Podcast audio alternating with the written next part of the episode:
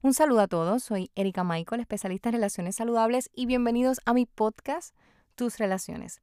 En esta ocasión me gustaría compartir con ustedes un tema muy importante, un tema serio y un tema muy preocupante que ha estado ocurriendo recientemente en mi país, Puerto Rico. Y yo sé que en diferentes partes de, de Latinoamérica y en todo el mundo está aconteciendo también y se están dando también este tipo de luchas para poder erradicar del todo la violencia hacia la mujer. Hace un tiempo atrás comencé la campaña educativa para la prevención de violencia en las relaciones, tú estás para que te quieran. Y quienes ya han seguido el podcast y mis redes sociales han visto esta campaña. Y queremos seguir eh, promoviendo la misma, ¿no? Pero esta, esta, esta campaña que he estado trabajando va enfocada en la prevención de violencia en las relaciones. Pero lo que está aconteciendo ahora mismo en mi país es que en lo que va de año, hoy 28 eh, de noviembre del 2018, en lo que va de año, ya son 23 los casos reportados de asesinato a una mujer por parte de su pareja o expareja. 23 en lo que va de año y todavía nos queda un mes para terminar este año. Y estos son los casos reportados, porque hay muchos otros casos que piensan que podría ser, pero no se han confirmado, así que no los trabajan como un caso de violencia. Antes de que ocurra la violencia doméstica, antes de que lleguemos a este punto, existe la violencia en el noviazgo. La violencia cuando son jevos, la violencia cuando está en este proceso de conocimiento. Y he abierto este foro Vamos a hacer varios videos, este podcast y vamos a compartir mucha más información sobre esto. Pero me urge alertarles a todos sobre este tema.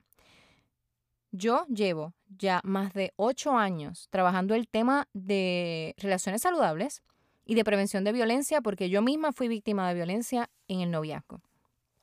Y hay varios factores que nosotros debemos poder identificar a, medida que se va desarrollando la relación para que nosotros podamos reconocer cuando hay un factor de violencia. Quiero presentarle algunos, por supuesto los vamos a ir ampliando más adelante, pero quiero presentarle algunos principales para que los podamos identificar y los podamos digerir y los podamos eh, presentar a otras personas también. Tú que estás escuchando este podcast, envíale este podcast a un amigo, a una amiga, eh, incluso a tu pareja, porque muchas veces nosotros podemos ser agresores sin darnos cuenta. Lo primero es que las relaciones no están basadas, aunque haya un compromiso, no están basadas en tú me perteneces.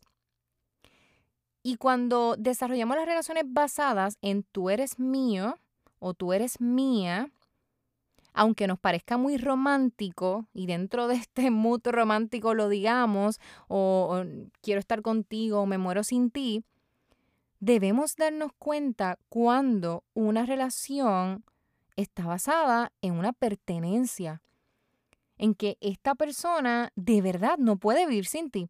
No puede funcionar si tú no estás presente o tú no puedes funcionar si esta persona no está presente. Y eso genera codependencia. Debemos poder identificar cuando una relación es codependiente, cuando nos provoca ansiedad el que esta persona esté lejos de nosotros, nos provoca inseguridad que esta persona se vaya, o esta persona se siente inseguro o le provoca ansiedad que yo no esté presente. ¿Y cómo lo, nos damos cuenta? Por medio de los mensajes de texto, decides salir con tus amistades y esta persona está constantemente viendo el contenido de tus redes sociales para ver dónde estás, qué haces, con quién saliste, eh, dónde te etiquetaron, en alguna foto, en qué lugar. Porque esta persona, al alejarse de ti, no tiene una vida independiente. Está constantemente buscando qué estás haciendo. Y esto está sucediendo muchísimo en nuestros jóvenes y lo estamos viendo como algo normal y esto no es normal. Ese es uno de los factores que podemos identificar. Otro factor es el interferir en nuestro espacio personal. Tu pareja puede opinar sobre el tipo de ropa que tú utilizas, si le gusta tu recorte, las amistades que tú tienes, el tipo de música o películas que te gusta, pero tu pareja por ningún motivo puede decidir ¿qué vas a hacer? ¿Qué tipo de ropa te vas a poner? ¿Qué tipo de recorte te vas a hacer? ¿Qué tipo de película o música vas a escuchar? ¿Qué tipo de amistades vas a traer a tu vida? Tu pareja no lo decide. Por otro lado, también tenemos que aprender a liberar nuestra ansiedad de ser así, de decidir. No, yo quiero que tú hagas esto, quiero que te muevas de esta manera, quiero que hables de tal forma, quiero controlar este ambiente para que le caiga bien a todo el mundo. Porque a final de cuentas somos seres libres, somos seres que debemos tener un espacio de libertad compartido con esta persona en un mismo camino. Y estos son factores emocionales. Más aún, una persona que ya te golpeó, una persona que, que te empujó, que te gritó. Mire, todos nos podemos alterar y todos podemos tener un momento de, manejo, de, coraje, ¿no? O sea, en, en una situación que no podemos controlar y manejar nuestro coraje, porque nos exponemos a emociones que no conocemos, así que tenemos que aprender a trabajar con ellas. Pero una persona que ya ha cruzado un límite de respeto en tu espacio personal, va a ser muy difícil que vuelva hacia atrás. Y mucho más cuando hay el desconocimiento y no hablamos sobre este tema y lo dejamos pasar. Y a veces mantenemos relaciones con personas sin darnos cuenta cuánto estas personas nos rechazan a diario.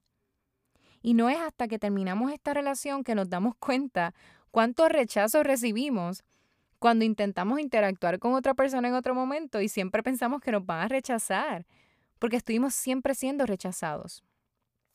Mi teoría es que si tú sientes que estás siendo violentado en una relación y que no te están respetando, es cierto.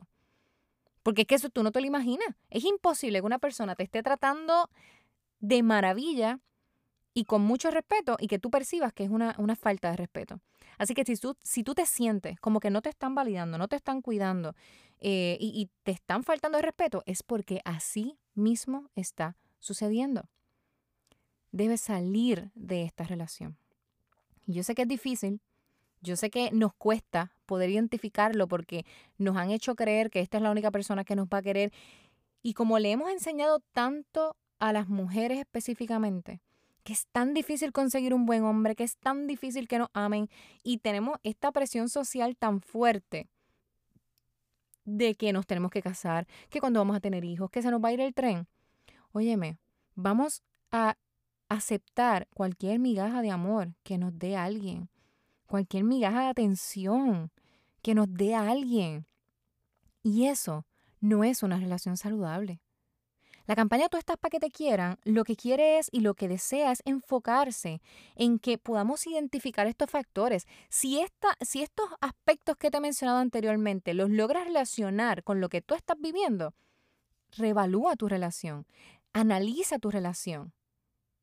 Y sobre todo, en el aspecto sexual, tú no estás obligado o estás obligada a satisfacer todas las necesidades sexuales de tu pareja.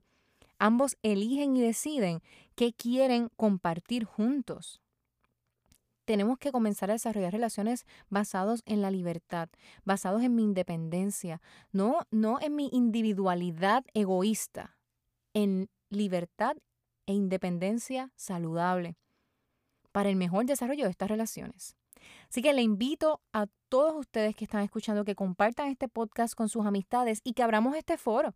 Vamos a abrir este foro a que ustedes me comenten también qué piensan ustedes de esto que les he mencionado, porque si hay algo que nos ayuda a crecer en las relaciones es el, el hablar, el que podamos escuchar la versión de otra persona, eh, confrontar nuestra verdad con la verdad de alguien más y que de pronto podamos decir, fíjate, yo nunca lo había pensado de esta manera. Vamos a enfocarnos en educar al desarrollo de mejores relaciones, de relaciones saludables, dando ejemplo de relaciones saludables a los demás.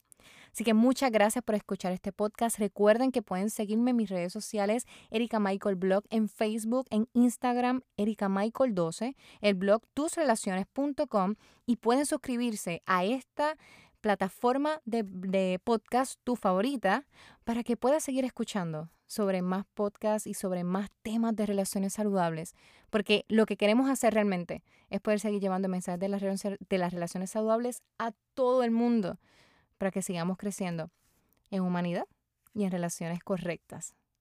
Muchas gracias y un beso para todos.